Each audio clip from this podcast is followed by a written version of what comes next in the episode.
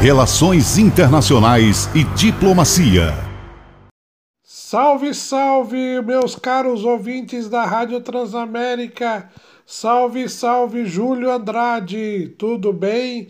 Estamos começando mais um Relações Internacionais e Diplomacia. Começamos com mais uma novidade essa semana.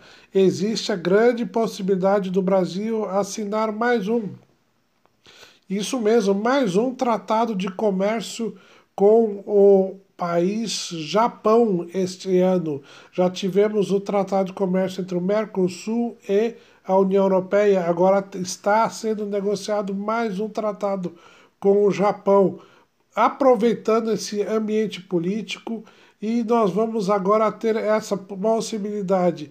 E pode acontecer em duas oportunidades, ou em outubro quando o presidente Bolsonaro vai estar na entronização do novo imperador do Japão, Naruhito, ou em novembro, quando o primeiro-ministro do Japão, Shinzo Abe, vai estar no Brasil.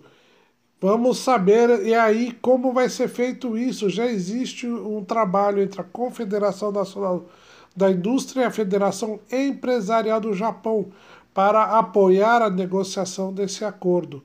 E Pernambuco? E o Nordeste, que é o hub diplomático, que é o hub do Nordeste, fica com esta negociação que está acontecendo. Pois é, é algo que precisa ser estudado. Temos um grande porto, temos uma infraestrutura que precisa ser melhorada, desenvolvida para absorver essas oportunidades que estão acontecendo. Vamos ter um ano, estamos tendo um ano muito importante para as relações internacionais de diplomacia. É isso aí, meus amigos. É isso aí, Júlio. É até amanhã. Um grande abraço e até a próxima Relações Internacionais e Diplomacia.